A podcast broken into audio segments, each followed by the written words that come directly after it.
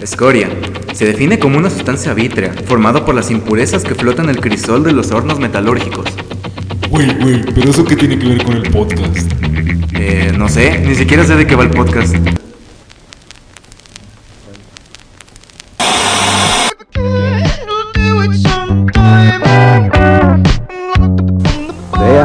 Pero vea bien. Oiga, pero oiga bien. Antes, todo tipo de imágenes y sonidos. Ahora, lo actual es Escoria efímera. alta electrónica japonesa. Escoria. No, no tanto.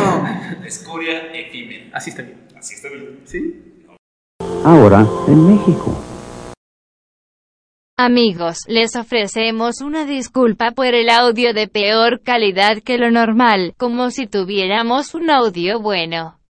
Pero traíamos un desmadre con el micro y pues somos pobres. Que disfruten el podcast. A mí me gusta de pelo Buenos días, y si no nos escucharon, buenas tardes y buenas noches. Estamos aquí nuevamente en una edición especial. Yo soy Mauri.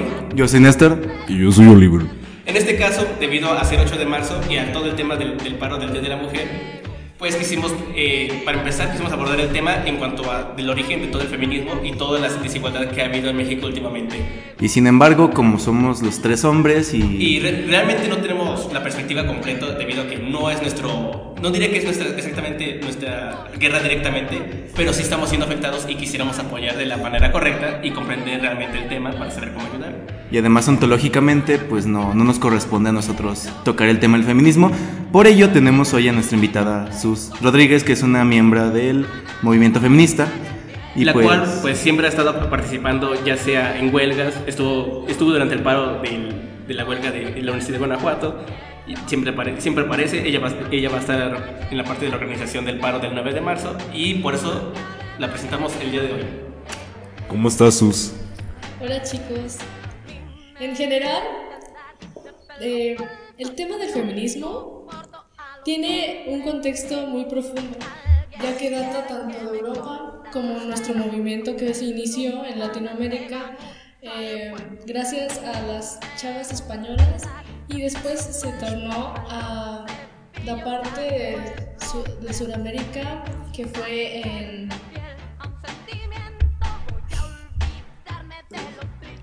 y el movimiento en Sudamérica que data en Brasil y luego se ha movido por todo el norte hasta llegar a nuestro país, México, y donde actualmente estamos teniendo bastantes problemas tanto con feminicidios, tanto con desigualdades sociales aún existentes en nuestra época, y por ello se ha convocado, después del Día Internacional de la Mujer, a un paro nacional que se llevará a cabo el 9 de marzo, este presente lunes. No sé qué es lo que quieran saber al respecto. Bueno, primero dijiste como tres puntos que pues a mí me gustaría abordar. Uno es el feminicidio, otro desigualdad social y el tercero parece el Y pues yo quisiera hablar primero, del feminicidio. Este, ¿cómo sabes que, o sea, obviamente ha habido más asesinatos de mujeres que de hombres, pero sin embargo sí han habido pues asesinatos de hombres. Por ejemplo, en, las- en esta semana murió el actor de doblaje de, de Gohan. O sea, pues, o sea, es famoso, pero el punto es que para mí en cierta forma, si bien sí son más mujeres las afectadas, pero no he visto que sea como tal un caso de feminismo, sino como tal un caso de, de inseguridad del país. Es inseguridad y es feminicidio. El simple hecho de tratar un feminicidio, la simple palabra que está diciendo que están Sí, o sea, es un asesinato a una mujer simplemente por ser mujer. Ajá, efectivamente. A un personaje, como acabas de decirlo, como el personaje de doblaje de Gohan, no conoces todo el contexto que tuvo a lo largo de su vida. No conoces lo que hizo o con las personas con las que estuvo involucradas. No sabes si lo que llegó a hacer estaba relacionado con su muerte. No puedes asegurar nada. Nosotros conocemos la parte más buena de este personaje en este caso y así ha pasado con muchas personas. En cambio, ¿qué puedes decir? Por ejemplo, de Marta. Marta la encontraron en Tamaulipas, descuartizada e incinerada. ¿Qué podemos decir de muchas de, las- de los feminicidios que han sucedido últimamente en este año? Tan solo en enero se han colocado en nuestro estado, que es Guanajuato. Nosotros no teníamos todo el contexto y es más fácil poder determinarlo y poder juzgar a alguien que ni siquiera conociste, ni siquiera supiste su nombre, que de un personaje. Obviamente le va a doler más a una, a una comunidad que conoce acerca de, de lo que tuvo una trayectoria, como en el caso de este actor de doblaje, que tal vez un estudiante que iba a su escuela y al salir de, de, de obviamente su institución, tuvo algún problema, ya sea con su novio, con un amigo o con un simple desconocido por el simple hecho de ser mujer, por el simple hecho de querer eh, expresarse libremente, que debería ser un derecho hoy a, a este tiempo que tenemos nosotros y que sigue siendo muy reprimido aunque se tenga, entre comillas, el conocimiento de que estamos eh, a favor de la libertad de género y tengamos apoyos para la sororidad entre hombres y mujeres, lo cual no se ha presentado. Y nuestro Estado, aparte de ello, es uno de los más conservadores en ese tema. Ok, bueno, tiene razón. En cuanto, en cuanto al contexto, sí tiene razón. O sea, lo acepto. A ver, espera. Pero tengo, tengo que- una duda. Ajá. Bueno, es que tengo una duda porque ha habido casos también de- en cuanto a hombres, igualmente estudiantes, que no, no tenían nada que o sea, seguro que no tenía nada que ver porque, en- por ejemplo, no sé si recuerdan todavía, ya tiene un tiempo, del estudiante de Silao que murió asesinado en la parada del, del autobús, el cual era un hombre, pero que tenía nada que ver, y pues era un estudiante, y fue asesinado simplemente por el cartel que estaban pues, to- durante ese problema. Bueno, antes de eso, me gustaría agregar un argumento que muchas veces se argumenta que ah, es que mueren más hombres que mujeres, hay más... Hay... Ah, sí, bueno, después de una interrupción estaba hablando de que normalmente se toma el argumento de que hay más muertes de hombres, pero yo creo que ese argumento no es del todo correcto, ya que muchas veces los hombres se matan por pendejos, la verdad. O sea, los hombres, la mayoría de las muertes de hombres son por ajustes de cuentas de cárteles, por simplemente que estaban en el paso de la bala. Pero la gran diferencia, y creo que ahorita Sus nos va a hablar más sobre eso, es que los crímenes en contra de las mujeres son por odio. Ponle que también hay crímenes de odio contra hombres, pero la gran mayoría de crímenes contra mujeres es por odio. No sé si tú quieres comentar algo sobre eso, Sus. Como les estaba comentando hace un pequeño rato, junto con una compañera que tengo al lado de mí, que luego tendremos la oportunidad de hablar con ella, es que te voy a poner primero en el contexto. Gracias. Eres una mujer que va vestida como yo en estos momentos. Tienes un pantalón, tienes una blusa y traes el pelo suelto y un labial. Vas tú sola a tu escuela. Vas y te regresas a tu casa. Vas tú sola. Ajá. Porque tienes una familia que está trabajando. Porque no pueden acompañarte todo el día. Porque tienes que hacer tu vida. No puedes depender de que alguien te esté escoltando todo el tiempo. Imagínate qué horrible. Es en serio pensar en ello. Si ustedes tienen novias o tienen alguna amiga o conocida que realmente quieren y les preocupa su seguridad, deberían preguntarles cuántas veces no han sentido acosadas, al menos una vez al día. Al día. Eso es mínimo. Pero no me grites. No, no importa. No, no, no importa cómo seas físicamente o cómo te, te vistas o no importa absolutamente nada de eso. Es porque el simple hecho de que el hombre sea un animal que se guíe por sus instintos y su, por y su ello, quiere decir que te vas a guiar solo por la mera intención de llegar a complacer tus deseos más bajos. ¿Cuántas veces no han visto en el camión? Y no me dejarán mentir. Al menos una vez, ustedes, no sé si lo hayan hecho, pero se le han quedado viendo a una mujer solo por el simple hecho de que trae algo más pegado o porque viene como más provocativa, entre comillas, a su parecer. Eso ahora relacionalo con un feminicidio. Un feminicidio, como lo acaba de decir mi compañera, que está al lado de mí, Bueno, no, el público no lo sabe. pero está al lado de mí. Acaba de mencionar lo que son por odio.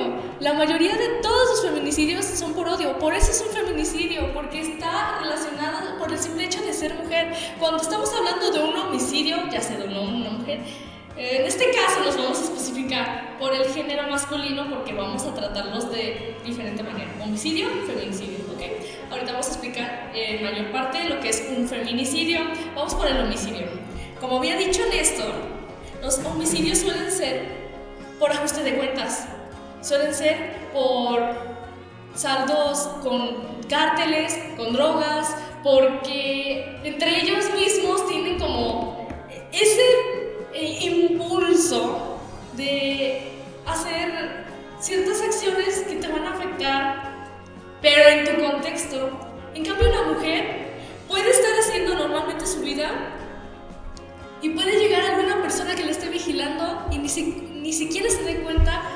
Y es entonces cuando entra la, la parte donde todos, todos, todos, todos los que he escuchado que quieren hablar de feminismo entran. Pero es que, ¿por qué se visten así? Pero es que, ¿por qué salen tan noche? Tú no sabes si aquella mujer que asesinaron al día siguiente tenía un trabajo, tenía una escuela que pagar, tenía un hijo que mantener. No sabes si su, su madre estaba enferma, si su abuela estaba muerta, no sabes absolutamente nada. Por eso cuando pusiste el ejemplo de Gohan, bueno, del actor de doblaje de Gohan, Se me vino no, la mente. puedes, no puedes compararlo, no puedes absolutamente hacerlo, porque no conoces los contextos, porque no sabes el tipo de persona, solo te estás dejando guiar por una respuesta que tienes de algo que venía de, un- de una serie animada. Que es una persona. Sí, pero solo conoces la parte del personaje, no conoces la persona. No, pero creo que tienes que saber. ¿Por qué lo mataron? Por supuesto. Es que lo, lo mataron a él junto a su esposa simplemente porque estaban caminando en una calle de México. Solamente estaban paseando en una, pues, una salida de cita. No. ¿Qué? ¿No? A mí mi papá no me dijo eso. ¿Qué pasó? Mi papá me contó que el señor estaba. O sea, es como. Él estuvo rentando una propiedad durante mucho tiempo a una persona. Ajá. Y cuando tú tienes más de 10 años rentando una propiedad, tienes derecho a. ¿Reclamarla? No, a pedir legalmente que te la vendan. Ah, ya. Entonces él hizo esa petición, supongo que se la negaron y por eso los mató. O sea, sí tenían como algo en común, el homicida y los muertos. Pero, o sea, no sé, creo que tienes que tomar en cuenta, más que usar ese ejemplo y como por qué lo matan, y así, tienes que como entenderlo. Ok. Bueno, entonces llegamos al punto en que, o sea, hay, hay razones particulares de homicidios, como el caso aquí de- del actor de, Gohan, y casos que simplemente son por ser mujer y por casos de sexualidad en contra de la mujer. ¿A qué te refieres con.? Me, me- sexualidad? me- me refiero a la cosa sexual. Es que, es que mira, mira, mira, por ejemplo, y hay varios influencers que realmente quieren dar su opinión sobre el tema. Y pues me llamó mucho la atención y, y quizás es muy burdo el ejemplo, pero eh, en el caso de un video de Franco Escamilla donde decía que... que- bueno, de Franco Escamilla, pero quería hacer entrar en razón, o sea, sí lo veía como, como burla, pero quería dar un argumento como razón, en el que él comentó que una feminista le dijo que realmente no hay problema en, en que vean a las mujeres, sí en cómo las ven, de que realmente una mujer cuando se viste bien lo considera un halago el cómo la... No, el hecho de que la vean. Sin embargo, está... El problema en esto es el cómo la ven. Eh, yo realmente estoy dudoso en eso. Realmente, ¿cuál, cuál es el dilema en, en esta cuestión? ¿En la manera de ver o en qué? Hay, no sé si quieras eh, comentar conmigo, Ceci, pero hay muchas diferencias. Por ejemplo, hay una cosa llamada morbo y hay otra cosa llamada respeto. Cuando tú estás mirando a una persona, la miras dependiendo de lo que tú quieras expresarle. Por ejemplo, cuando estamos nosotras en un camión, te está mirando una persona, cruzaste mirada, no hay problema, pasa desapercibida es constante, es muy persistente, está observándote de una manera que realmente te hace sentir hasta segura de ti misma y te hace sentir muy mal y quieres salir corriendo.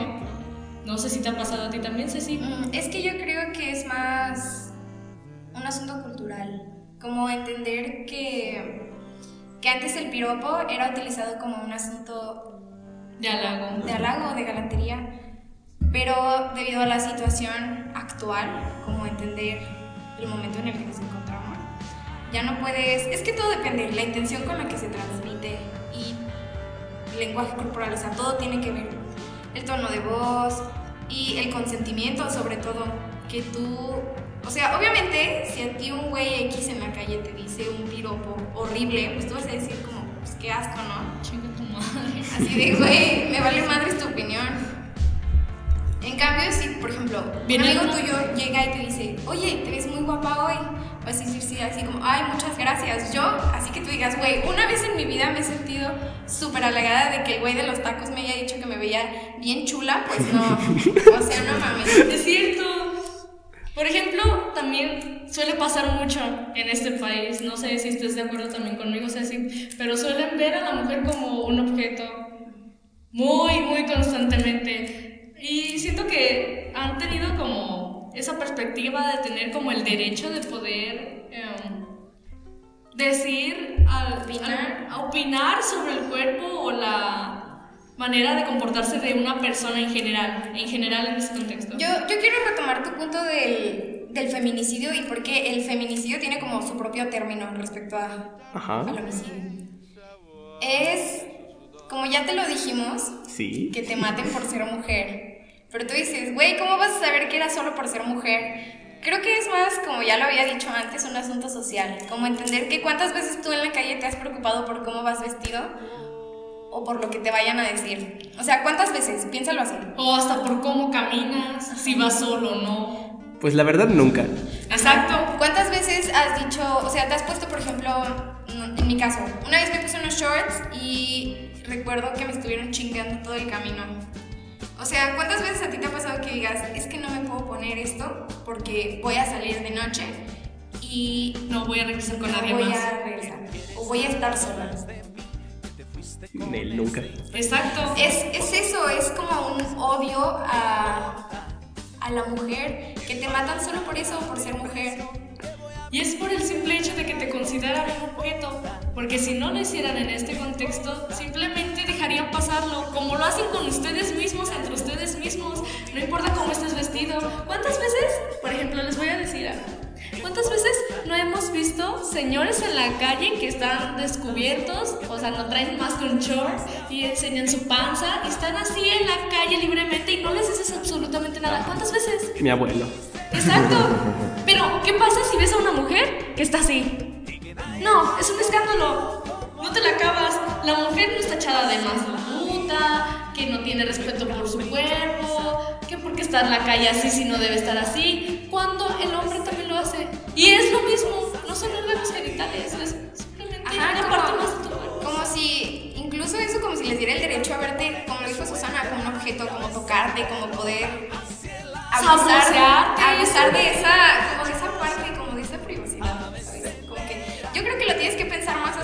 Ajá. como intentar comparar tu situación, que es un privilegio, aunque no lo creas, que en realidad es como un derecho, porque pues tú tienes el, o sea, yo también evidentemente tengo el derecho a salir a la calle como se me dé mi pinche gana, Pero no es respetado, el tuyo sí. Ajá, por ejemplo, a mí me gusta usarlo con, con, por ejemplo, con un teléfono. Si tú llevas tu teléfono en la calle y te roban, porque tú lo vas viendo, no es tu culpa. O sea, es culpa del pendejo que te lo robó, pero no es tu culpa por ir viendo tu teléfono, porque al fin y al cabo tú tienes el derecho de ir viendo tu teléfono. Sí, me asaltaron hace una semana. Así mismos con nosotras. ¿Cuántas veces? Bueno, en mi caso, yo no me puedo poner vestidos porque resulta que tengo mucha cadera o tengo mucha cintura y se me ve un cuerpazo según los señores del camión. Qué miedo. Y ahora imagínate si yo tengo un evento en la noche donde quiero utilizar eso, no puedo simplemente porque me voy a sentir todo el maldito camino incómoda, porque siempre va a haber alguien que ni siquiera esté en tu contexto social que te va a sentir insegura. Me gustaría hablar, bueno, retomar. Voy a empezar con una anécdota y voy a terminar con un argumento. Mi abuelo me contaba muchas historias.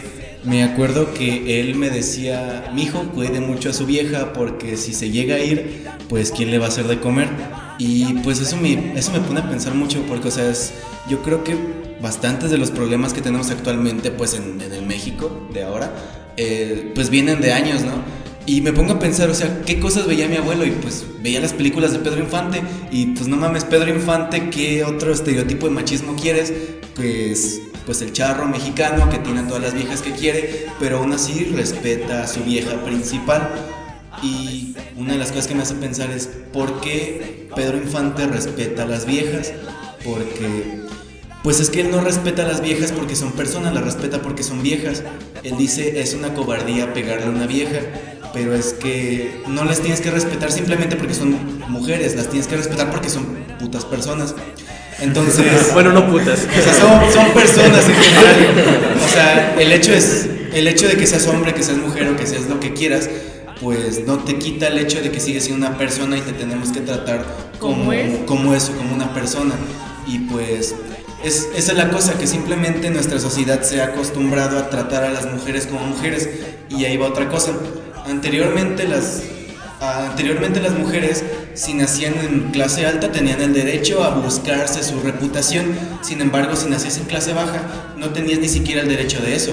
Tenías que adecuarte a, hacer, a trabajar en una cantina, a trabajar en lo que pudieras, simplemente para sobrevivir. Y no tenías la posibilidad de siquiera buscar un poco de movilidad social y pues salir de tu condición. Tenías que vivir siempre como mujer pobre. Entonces, pues creo que es uno de los estragos que nos ha llegado hasta hoy en día. Eso mismo que comentaste, de que a la mujer se le cuida porque si no, ¿quién rayos te hace de comer? Pues ya lo tenemos también muy arraigado desde muchos, muchos años. Es que todo es parte de una cultura machista. Si tu abuelo te dijo eso y tú siempre viviste en la realidad de tu abuelo y no conociste a otras personas y otros contextos, pues obviamente vas a creer que eso está bien. Es como, como por ejemplo cuando yo le dije a Susana que para mí era súper normal gastar dinero a lo pendejo. De verdad. sea, ¿Cuánto tienes? Cada quien, cada quien. Ese es como mi ejemplo, como mi realidad. En cambio, llega a conocerme y es muy diferente. Llega a saber que hay que trabajar, hay que levantarse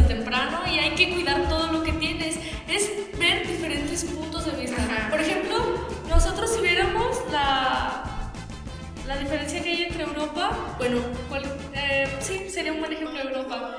Un país, primer- bueno, pongamos. Alemania. Perdón, lo que hace la escuela. Pongamos Alemania, un país primermundista, tiene oportunidades de salud muy buenas, tiene un régimen que salió de un... Dictador. Bueno, iba a poner como que siempre ha estado en guerras constantes durante muchísimos años y siguen dando un claro ejemplo de que se puede tratar de vivir en paz o se puede tratar de cambiar si la sociedad está de acuerdo en ello, ¿sabes? Pues sí, como ya es parte de una cultura machista y creo que todo empieza con, con cuestionarte la realidad en la que estás. Como, o sea, como mi ejemplo que yo le decía a Susana, que para mí salir era ir al cine a gastar dinero a lo pendejo. Que en cambio para Susana es como, vamos por café o así, simple. Entender que tu realidad no es igual a, las de- a la de las demás personas y que por eso mismo puede que la tuya no esté bien y que necesites como cuestionarte, como transformar lo que estás viviendo para entender que hay cosas que no son correctas. ¿Qué es lo que ocurre con el machismo? Que lo tienes de toda tu vida y no te das cuenta de que es un error, que hay, que todos los días somos machistas de alguna manera. Por ejemplo, hace poco tuve la oportunidad de ir a, a Campeche y había un taller que estaba relacionado justamente con la equidad de género y el feminismo.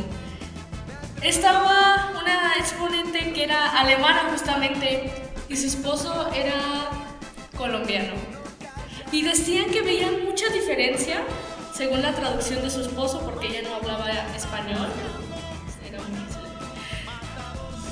Decía su esposo primeramente, voy a citar. Yo traduzco todo lo que ella me dice porque yo sé lo que no es tener voto en un lugar en el que te sientes extraña. Porque yo sé que si a ella le llega a pasar algo, yo me voy a sentir culpable porque yo no pude ni funcionar como su traductor. Porque ella tiene todo el derecho de expresar su habla y su lengua natal y yo pues, si tengo la oportunidad de traducirlo lo voy a hacer porque es su derecho. Simplemente porque es su derecho yo lo voy a hacer. Aunque me esté mentando la madre lo voy a hacer. Entonces transcurrió el curso y terminamos llegamos a un diálogo en el que nos dimos cuenta de que este país es muy difícil que llegue a cambiar si su gente primero no lo quiere no quiere aceptar que tiene un problema se la pasan haciendo memes o burlándose o haciendo No, o ¿Qué? no, o haciendo cualquier tipo de humor negro que se considera chistoso. Y realmente es un punto muy lastimero para algo que realmente tiene importancia. Por- Y bueno, volviendo a la anécdota que yo tenía, esta muchacha alemana le dijo a su esposo que veía una gran diferencia entre Alemania y México. Que en México les gustaba mucho utilizar groserías para llamar a las personas queridas, que les gustaba siempre estar diciendo cosas vulgares, así ella lo dijo. Y que veía que siempre las mujeres estaban muy inseguras, o sea, que siempre las veía en la casa o barriendo o estaban resignadas a su mismo contexto porque lo veían muy natural. Y ella decía, en Alemania esto no pasa. En Alemania tú tienes la oportunidad de estudiar tu carrera y Y puedes... surgen atrocidades como la venta de blancas o la prostitución o etcétera. Entonces, pues creo que ese es mi punto. El hecho de vivir en una sociedad en la que pues no se le han dado oportunidades ni a los hombres ni a las mujeres y vivimos una sociedad con extremada diferencia entre clases es algo que propicia el machismo. Algo que contrasta mucho con la sociedad europea. Yo creo que la lucha feminista en Europa es mucho más sencilla que en, que en Latinoamérica por este, este punto que estoy argumentando. Sí, pues yo también tenía, eh, bueno, una duda igual que Néstor, eh, de que si realmente influye tanto el, el hecho de que un país sea tanto tercermundista como primermundista, porque actúa en función a la educación o a qué. Primero, yo te quiero, yo te quiero preguntar qué entiendes tú por sistema patriarcal. Pues un sistema en el que pues el, la mayor o al menos el poder está centrado en los hombres y las mujeres actúan como en la periferia de la escala de poder. Solo era una pequeña. Ok, estabas mencionando hace un momento. Sobre las clases sociales, si influye los primermundistas con los tercermundistas. Oh, por supuesto. De hecho, es algo muy chistoso que sucede. Por ejemplo, lo puedes notar, lo puedes notar en cualquier parte en México. Por ejemplo, si a ti te va mal, pongamos no, pongamos un ejemplo muy chistoso. Eres un hombre que tiene un trabajo, pero te va mal. Y llegas a tu casa y tienes una esposa. Que normalmente todo es amor y miel sobre hojuelas, ¿no? Pero te llega a regañar tu jefe. ¿Qué haces? Lo desquitas con tu mujer. Que esa persona que es miel sobre hojuelas no tiene ningún. eh, ningún. Nada que ver ahí, pues. Entonces, eso se va llenando de estragos, se sigue guardando y tú lo sigues viendo muy cotidiano. Si llega a pasar más seguido y sigue así, y así, y así. Tal vez llegan a tener hijos y lo siguen viendo igual. El hijo lo sigue viendo bien. ¿Por qué? Porque sus papás lo hacen. O porque es muy normal, pasa en todas las familias. Es como en el abandono familiar. En México eso es muy normal. ¿Por qué? Porque, bueno, se me viene a la mente los casos de la posrevolución o también en la revolución, como pasó con Pancho Villa. Yo solo puedo pensar en el de si pierde la América, pierde mi familia. Chale, raso. Pero pues también algo que, algo que mencionaba Rousseau en su, en su obra, menciona que todos los hombres por naturaleza, bueno, no todos los hombres, todas las personas por naturaleza o somos subordinados o estamos concentrando poder. Eso quiere decir que buscamos siempre llegar a la escala de poder. Pero cuando vives en una sociedad que te ha quitado el poder, tú como hombre, el único, el único lugar donde podrías tener algo de poder pues es en tu casa. Entonces puede que haya un sesgo en el que digas, yo tengo poder en mi casa, por tanto tengo el poder sobre los que están en mi casa, por tanto tengo poder sobre mi mujer. Pero eso no es correcto. Pero yo creo que es una de las causas por lo que está diciendo Sus. Sí, de hecho tienes razón en ese punto. Hay muchos factores que influyen, tanto como la naturaleza de ser más agresivos de los hombres, que eso ya es comprobado, o sea, su testosterona y todo lo que tiene que ver con las hormonas masculinas, eso es un hecho, tanto como el contexto social, como el ser un país tercermundista, todo eso tiene que ver, pero también hay algo que... ok, para los que no están aquí, que son todos, aquí andan mandándose amor. Qué intensos, qué bonitos. Bueno, prosigue con tu punto, prosigue. Ya se supo. Ay, ok. Es que yo quiero. Yo quiero retomar la parte en la que dijiste que. que las clases sociales influyen en. Es que no todas las clases podemos luchar o intervenir de la misma manera que otras. Por ejemplo, yo lo vi mucho con. con. con, pro- con profesoras. Que yo vi a una profesora quejándose en Twitter de que ella, por ejemplo, sus alumnas le habían preguntado que por qué no se iba a... porque iba a ir a la escuela durante, durante el paro. Y pues hay que entender que la, que la situación económica de, por ejemplo, tú eres una chica burguesa que va a una escuela, ¿no? A una escuela así chida. Y tu profesora evidentemente no es de la misma clase social que tú.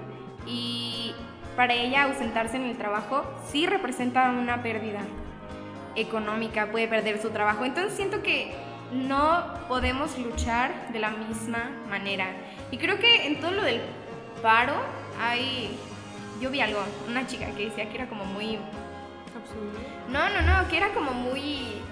Era de la Ciudad de México, entonces lo comparaba como un asunto muy de la Roma y de la Condesa, ¿no? Que tú eres, por ejemplo, jefa y puedes simplemente no ir a la escuela. Digo, no ir a tu, a tu trabajo. Pero es eso, que no puedes luchar de la misma manera. Es como que no... Si tienes otros problemas mucho más grandes, Vas a afrontar primero los más los que te parecen más importantes. O sea, por ejemplo, si tú eres un, un padre de familia que tiene que evidentemente alimentar a sus hijos, no te vas a poner a, a cuestionarte si tienes un- una enfermedad mental, ¿sabes? No te vas a... No tienes ni siquiera la posibilidad económica de pensarlo siquiera. de pensarlo, de encontrarlo como una posibilidad. Siento que es eso, como que eh, no podemos, no podemos enfocarnos en, en otras cosas que como que consumen más tiempo y consumen más dinero y al fin y al cabo es como, como que tu misma situación económica o en la que Tu vives mismo contexto te hace te renunciar. limita, te limita. También volviendo a el punto de Néstor de que las clases sociales influían, pues, y comentando, bueno, es como complementar lo que había dicho Ceci hace un momento. Muchas veces nosotros, nosotros mismos nos encerramos en algo que ni siquiera podemos tratar de, de resolver siquiera o entenderlo, entenderlo primeramente. Por ejemplo, Veo muchas veces, bueno, últimamente ha sucedido, que los hombres les ha dado por eh, buscar como qué es el feminismo, por qué está relacionado y dejar a todas sus compañeras, dej- dejarlas faltar. Pero realmente no han hecho algo como para erradicarlo o como para ayudarlas sinceramente. Por ejemplo, la universidad. La universidad, la alma mater. Te deja faltar, a sus profesoras no les dice nada, a sus alumnas les da razón en el pliego petitorio, pero ¿dónde están las acciones? Pero sigues teniendo un acosador en tu salón. O no hay medidas porque te dice una profesora, es que chicos deben tener cuidado, deben tener cuidado de lo que hacen y dicen y hacen. Si quieren respeto, denlo. Pero si necesitan algo o se sienten acosados, pueden ir con nosotros. O sea, es como una cosa muy contraria a lo que tú buscas o a lo que tu contexto necesita. Entonces, no es solo porque, porque siento que lo ven muchas personas como una moda, pero realmente esto lleva muchísimo tiempo. Y estamos hablando desde las trabajadoras que trabajaban, valga la redundancia, en fábricas y se quedaron en huelga durante días y las quemaron en la fábrica. Estamos hablando de aquellas que trabajaron en tenerías y no pagaban su salario más que tres pesos por zapato. Estamos hablando de todo eso. Es mucho, mucho trasfondo. Y para hablar de ello necesitas muchísimo tiempo. No alcanzaría ni un día siquiera, porque necesitas ver los dos puntos de vista y analizarlos de verdad en una manera laica. Bueno, no, laica no, sería igualitaria para los dos. Pero es algo que dudo que llegue a pasar porque tenemos tan arraigadas ciertas costumbres que vemos tan normales en nuestro contexto que no vas a dejarlas o se te va a hacer demasiado difícil dejarlas por el simple hecho de que las ves todo el tiempo y vas a decir, bueno, o sea, estoy tratando de hacer un cambio, pero si ellos no pueden, porque yo lo voy a hacer. Esa, esa opinión del mexicano es la que molesta bastante. No sé si, no sé si realmente lo tengan ustedes también claro. O sea, el decir, ¿por qué lo voy a hacer yo si lo puede hacer él? Es algo que tenemos de problema. Si, si, ubicáramos ese problema y lo erradicáramos o pensáramos por qué pensar así, cambiarían bastantes cosas. Y no solo en el feminismo, en los feminicidios, en todo este tema, sino que sería en general.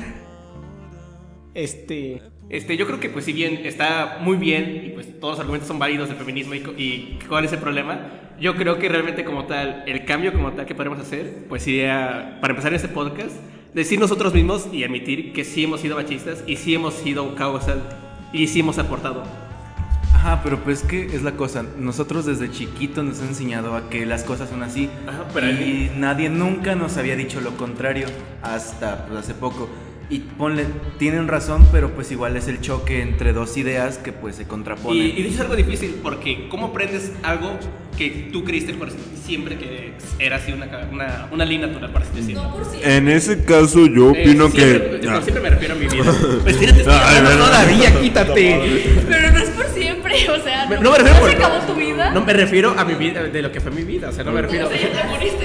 Ajá, o sea, imagínate que toda, imagínate que toda tu vida te han dicho que el cielo es rojo, el cielo es rojo, el cielo es rojo, el cielo es rojo, y de repente alguien llega y te dice, no, pues el cielo es azul. Por ejemplo, nosotros tres estamos cho eh, eh, bueno, bueno, por lo menos en personal. Yo estoy un poco choqueado porque ciertamente, o sea, admito que he hecho cosas malas. O sea, más que nada, no, no- no me refiero solo ahora, me refiero a retroalimentando y viendo y considerando como de, oye, yo realmente he sido, he sido machista, he hecho cosas de, eh, ¿cómo, se diría? Es- esos actos de, de acoso. Pues machismo. Es que sí machismo, pero pues, bueno. Micromachismos Micro- son aquellas.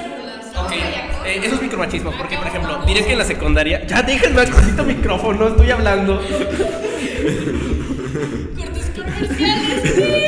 No, es que por ejemplo, cuando estuve en la secundaria, pues primero pues yo era muy cañón en secundaria, pero yo lo que veía desde el inicio es que primero todos los, todos los hombres se llenan muy demasiados, siempre se veían debajo de las escaleras, pues a verles el trasero. Y ciertamente debo de admitir que yo después lo seguí. Y si- o sea, no me enorgullece, pero pues tampoco no lo voy a negar de que nunca he hecho nada malo. O sea, admito que yo sí he hecho eso. Pero, y no solamente eso, o sea, más cosas, no diré que he actuado, pero sí inconscientemente esa forma de abuso de, de ver a, la- a las mujeres, pero de esa forma en que tú dices del camión. Pero como en este caso es de la secundaria, se ve como algo normal, una forma de juego como de, ah, sí, nosotros pues las molestamos y vemos como, como enfermos ese- esa etapa de secundaria donde, donde todos los están bien enfermos, usan maquillaje, se van a pedas y, y en secundarias, imagínate, y fuman en el salón todos locos. No sé qué secundaria fui yo, pero la verdad. Pero era una, pero es lo que me refiero, era una secundaria pobre, era una secundaria de. Era una secundaria de, tercer nivel. Bueno, yo opino sobre lo que acaban de decir. Ay, Carmen. Que, perdón, es que estamos teniendo fallas con Mau. Eh, bueno, ya, ya. Yo opino sobre lo de Mau. Que igual sí son motivos, sin embargo, no está justificado el hecho de que cuando ya eres un adulto sigues haciendo lo mismo. O sea, en ese caso yo digo porque casi no has tenido experiencia y lo pongo solo como motivo. Sin embargo, no lo justifico. Porque al final de cuentas, sí, fuiste criado de una manera. Sin embargo, mientras vas creciendo, te vas haciendo más cuestiones de que si están bien o mal. Porque obviamente tú no eres un robot que solo está programado para aprender lo que tus amigos, bueno, para lo que tus progenitores te enseñaron. Ahí, ¿ustedes qué opinan? Ok. Primero, yo creo importante que en el camino a la, a la equidad, primero debemos aprender e investigar. Yo creo que tenemos que hacerlo desde, desde la humildad, aunque pues, me parece muy. Ah, como entender que todos estamos pues pendejos. Todos somos iguales. O sea, realmente tú, tú si no me vieras... Sí. si tú no me vieras físicamente, soy solo una voz, soy una persona, soy la voz de una persona. Bueno, ahorita eres una si yo voz. no, si yo no te veo y solo te escucho, eres la voz de otra persona. No hay nada que nos distinga en general más que el tono de voz. No es nada en comparación. Entonces, ¿qué, qué me Ah, ya. En- Entender que todos tenemos la posibilidad de seguir aprendiendo. Obviamente no naces feminista, no naces entendiendo que vives en un mundo de desigualdades. Yo creo que cada quien tiene su momento en el que se da cuenta de que está, por ejemplo, en una situación privilegiada o que está, por ejemplo, En la chingada. Ajá, que está equivocándose. O sea, para mí, como darte cuenta de en qué situación estás y entender tus errores, siento que es el primer paso y lo que lo hace muy importante. Como yo creo que es la parte más importante, reconocer que estamos mal y que queremos cambiar y aprender. Ya después como un paso que le siguiera sería el hablar. Eh, veo que en esta sociedad mexicana tenemos mucho a eh, solucionar todo con golpes o con groserías o con chistes de humor negro. Y es algo que que nos caracteriza entre comillas. Hay bastantes cosas que podemos resaltar, resaltar de este país y de nuestra cultura, pero si le preguntas a un extranjero, te va a decir que cuando vino al país lo alburearon o le estaban diciendo algo o le enseñaron a decir chingaderas, ¿no? Como la que acabo de decir. Pero es algo que debes hablarlo, o sea, con todo el respeto del mundo, por el simple hecho de que estás hablando de un pensamiento libre de una persona. Como si tú estuvieras hablando de algo, yo te tendría que respetar. Es el simple hecho del diálogo directo y respetable, ¿sabes? Porque necesitas hacerlo primero para después entender por qué hace eso. Por ejemplo, como decías decía hace un momento, no te haces feminista, no te haces machista, te vuelven, pero es porque ya lo has visto cotidianamente. Y es algo que te orilla a hacerlo, ¿sabes?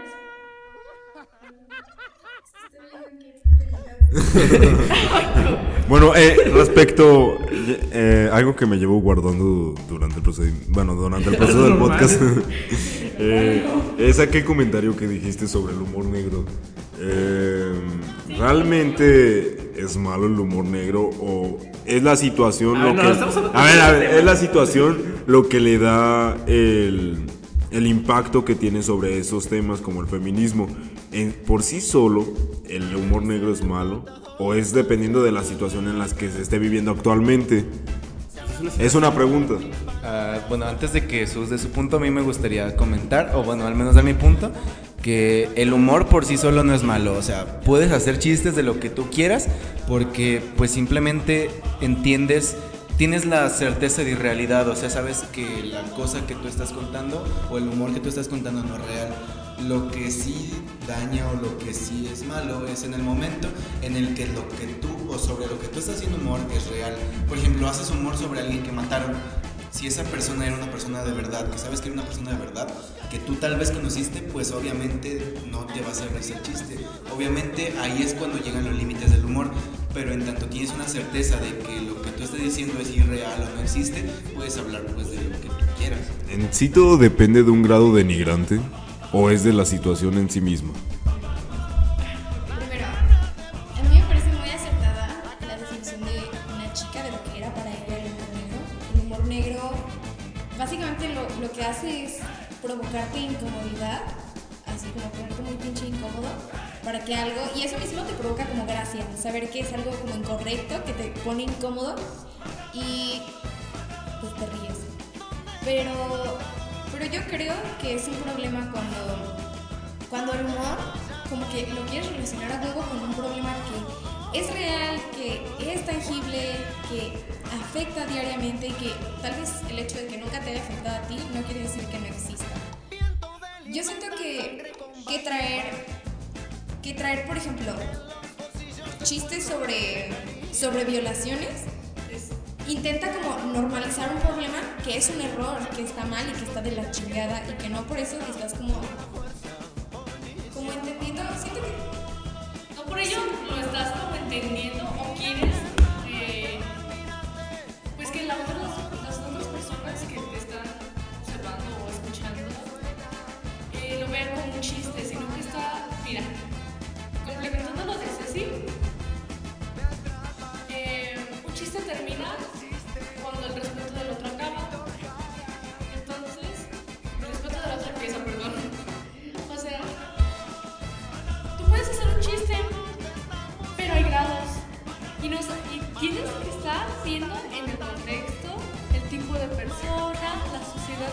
se está refiriendo el chiste, ¿sabes? Por ejemplo, no es lo mismo hacer un chiste, como nos decían, de Franco Escamilla del feminismo, donde él quiere denigrar un punto que hemos tratado de defender y ponerlo eh, con la más clara de los respetos. por- Ya dejen de hacer Yo, yo tengo un ejemplo. Yo, yo estuve en el hospital por intento de suicidio. Entonces me acuerdo que Sí. cuando. Sí. Cuando. Cuando estaba en el hospital, yo recuerdo que. O sea, en mi familia estaban como muy acostumbrados a hacer chistes sobre suicidio. Entonces yo recuerdo que eso tuvo que transformar. O sea, la dinámica en mi casa se tuvo que cambiar. Porque obviamente no te podías poner a bromear con que yo había tenido un intento de suicidio y no te podías poner a bromear así, pinches dos días que yo había salido del hospital sobre suicidio. Siento que es eso, como sensibilizarte y yo siento que no eres consciente de un problema hasta que lo vives y hasta que lo ves ahí como, güey, es que no puedo bromear sobre suicidio porque aquí tengo esta morra que hace pinches unas semanas intentó matar. Siento que es como entender, entender eso. Les doy mi ejemplo porque para mí me parece como lo más acertado. Ajá, y pues creo que siguiendo su punto, al menos los chistes sobre feminicidio, sobre violaciones, sobre el feminismo, se deberían de vetar por mientras dure la crisis. O sea, hasta que la sociedad, o sea, no sé cómo, hasta que la sociedad no cambie, o sea, hasta que no comprenda de que todo eso está mal, no hacer chistes sobre eso. Porque ahorita estamos rozando el umbral del humor, pero llega un punto en el que ese humor se vuelve real. Estamos viviendo eso en la realidad. Antes daba risa porque, o sea, no lo veías como algo real, lo veías como de, ah, qué cagado, le, pegaron, le pegó a su mujer. Pero ahora ya no se ve así, ahora ya se ve como algo malo. Y ese malo, pues es lo que al menos ha hecho que lleguemos al punto en el que lo que antes daba risa ya no da risa. Por eso creo que ya es. Entonces sí, ya creo que ya es... No, todavía tenemos tiempo. Quiero hacer una pregunta para ustedes. No, yo tengo que decir. Ah, ah, bueno, primero di tu cosa y después yo. Digo mi cosa. ¿Qué es mi cosa? Ok. Estábamos volviendo con lo de. ¿Lo de qué? No sé, Tris. O sea, estábamos hablando del humor. Y por ejemplo, suele suceder mucho que eso sucede mucho con los estandoperos hoy en día. Por ejemplo, tienen que tratar temas que saben que son delicados en la sociedad para que los volteen a ver. Es como decir, mírame, estoy hablando de algo que tal vez te va a molestar. Pero a alguien más que no tiene ni siquiera eh, idea de lo que estoy hablando se va a reír. Es como, como decías tú, tocar el umbral del humor para ofender. Y con el afán de ofender. Porque si haces bromas de ello es para que alguien sensible al tema lo escuche. ¿Tú dirías que. Franco Escamilla lo hace? Sí, por supuesto. Y muchas veces, o sea, po- podrás decir, lo hace para comer, para hacer chistes, pero hay muchos temas de los que puedes hacer bromas y se puede hacer perfectamente sin ofender a otro grupo social y apoyarlo. Ya después decir, después de un chiste súper machista, hablando de feminismo y criticándolo, decir, es que realmente era para apoyarlo o para concientizar a las personas. Eso es una vil mentira, no manches. Ya sí, pinches. Ah, bueno, ahora sí ya, ya la última pregunta. No sé si antes. bueno. Eh, ¿Crees que los hombres pueden ser feministas? ¿Y ¿Qué crees que debería hacer un hombre el lunes? ¿Qué debemos hacer? Un hombre nunca podrá ser feminista. Bueno, ¿qué? bueno para apoyar a la feminista. No, no, no. Nunca podrá ser feminista porque no tiene. Efectivamente, suena feo, pero nunca se podrá porque no vas a vivir nunca lo que le pasa a una mujer. Nunca, nunca. Por más que lo trates. Y es porque ni siquiera están acostumbrados a ver el dolor ajeno normal, ¿sabes? O las situaciones ajenas a ti como algo que realmente está sucediendo. Si no te encierras en tu mundo y más cuando ni siquiera es de tu mismo género, nunca van a ser feministas. ¿Y entonces crees que un hombre puede vivir bajo los ideales feministas? O sea, no ser feminista como tal, solo vivir bajo los ideales que propone el feminismo. Espera, antes de eso de... Yo no creo... Yo creo el feminismo para mí es un movimiento por y para mujeres. Que al fin y al cabo busca como integrarte con otras mujeres. Es que a mí el movimiento feminista se me hace muy bonito.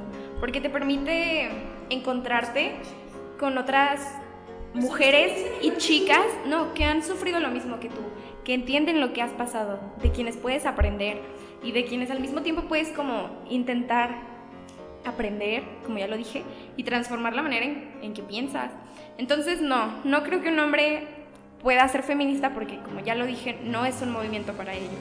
El feminismo es un movimiento por y para mujeres. Y aunque la pinche RAE tenga su definición de que busca la igualdad entre hombres y mujeres, el feminismo, no. El feminismo para mí busca más la liberación de la mujer. Y es un movimiento por y para mujeres. Y no creo que un hombre pueda ser feminista. Un hombre puede entender lo que, lo que hace el feminismo, pero al fin y al cabo no es su lucha. Entonces, ¿ustedes qué creen que es lo más adecuado hacer en el caso de... Bueno, eh, bueno, sí, un hombre. Pues yo creo que primero tienen que... Yo creo que les vendría bien primero leer sobre feminismo. Pero sus inicios. La neta, ajá. ¿Y por qué inició y hasta qué momento hemos llegado? Es largo y puede ser a veces como complicado entender un punto de vista que ni siquiera es de tu mismo género, pero es necesario para poder aceptar o tener una idealización de lo que puede suceder o tratar de comprender.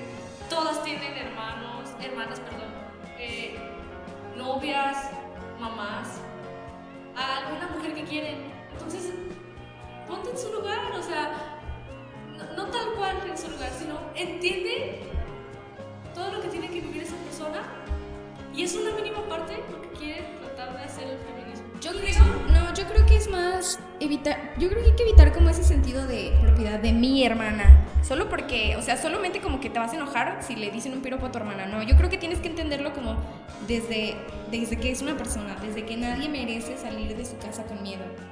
Yo creo que primero tienen que cuestionarse. Yo creo que es lo primero y aceptar que día a día tenemos conductas machistas y groseras, incluso misóginas. Yo creo que primero es eso, como cuestionarse y ver qué vas a hacer tú para transformar. Desde decirle a tus pinches amigos que dejen de estar rolando fotos de mujeres. O sea, desde ahí, ese es el primer pinche paso. O dejar de hacer pinches chistes que según esto es para que den risa sobre temas de feminismo. Por ejemplo, cuando hacen marchas, cuando hacemos marchas. Algo que hicieron y se me hizo como muy... Ay, pobrecitos. Hicieron un remix de la canción, bueno, que habían sacado. De las tesis. De las tesis, efectivamente. Y fue algo como para desmeritar el movimiento. Pero sinceramente, cuando ya tienes algo ya bien estipulado, cuando tienes eh, un pensamiento, una ideología, no te va a parar un simple chiste pendejo de una persona que ni siquiera tiene conocimientos Sí, güey, así de que si tú me dices, veíasme un sándwich, pues voy a decir, no, ve chinga tu madre mejor. O de. Le que te pregunté a mis ovarios y me dijeron que no. Así de, feminazi, sí, culero, te voy a agarrar con el puto jabón y me voy a limpiar el culo. Fallas técnicas. bueno, eh, respecto a eso... Es que en una ocasión, es que en una ocasión, pues, una chava se llevó, llevó un delantal y un topper con un sándwich y yo llegó el profe y dijo, aquí le tengo su sándwich. Ja, ja, ja, bueno, pero luego, si cuando un hombre, un hombre no puede entender bien el feminismo y nunca va a poder, eh, luego pasa lo justo lo opuesto. Hay gente que publica, no, morra, es que si te sientes acosada, háblame y yo me puteo al otro vato y si no, pues ya mínimo corres. Y pues es el punto contrario, que pues al final los hombres lo van a hacer por buscar el respeto de las mujeres o lo van a hacer por aceptación social simplemente. Entonces, eso es irse hasta el otro lado de la escala. Mira, conozco así a todos mis amigos, todos mis amigos, hombres, incluyéndote, ¿no? Y fíjate que muchas veces hacen ese tipo de publicaciones porque lo hacen mayormente en Facebook o lo hacen en Twitter o lo hacen en Instagram, pero cuando les preguntas en persona y tienes realmente un problema, ¿qué hacen? Es que llama una patrulla, es que, güey, no salgas a esa hora. Mira, muchas veces hacen ese tipo de comportamientos para gustarle a una persona. Eso sucede muchísimo. Son investigar estrategias, como qué puedes hacer tú. O sea, yo en mi ejemplo puedo poner que vi a una psiquiatra quejándose de, sí, ¿no? Como mucha pinche prevención del suicidio, pero tú sabes cómo reaccionar ante, ante una persona que está intentando atentar contra su vida. Yo siento que es eso, como aprender, ver de qué manera puedes interferir, cómo puedes cambiar. Siento que es eso, aprender. Y hay un chingo por aprender y yo no creo que nunca se acabe, pues eso, la información. Siempre que sea algo social, nunca vamos a terminar de aprenderlo así de fácil.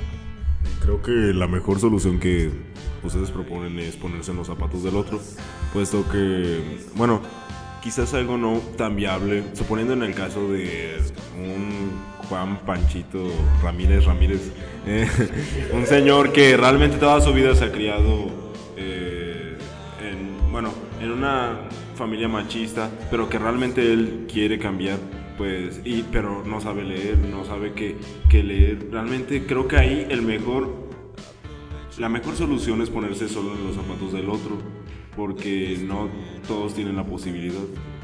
Fíjate que si se quiere, se puede. Entonces, sí, Juan Panchito Ramírez Ramírez tiene conocidos y no sabe leer, pues, y, y si realmente lo desea, se puede apoyar para aprender de ello. Mm, A veces es muy difícil ponerse en los zapatos de los demás porque te cuesta trabajo porque no es tu situación, así de, de fácil. Pero puedes tratar de investigar lo más que puedas. Y puedes ahí eh, impulsar mucho o desmeritar. No, yo creo que es más que al investigar hacerlo desde la empatía y evitando el conformismo. Como quitarte la idea de, güey, es que yo ya lo sé todo. Como que siempre se puede aprender. Sí, Yo creo que- los temas sociales. Entonces, pues ya para ir terminando, conclusiones, no sé, empezamos por Oliver y ya luego Maus, luego... Ah, chale, ya se les terminó la hora. Bueno, hay que ser empáticos, eh, no hagan chistes feministas y si son hombres, simplemente respeten y empaticen con la mujer, pero realmente no traten de actuar como si fuera su lucha directa. Bueno, sí. Porque no lo es. Ajá. Y para las mujeres, pues ustedes sabrán por qué yo no puedo opinar.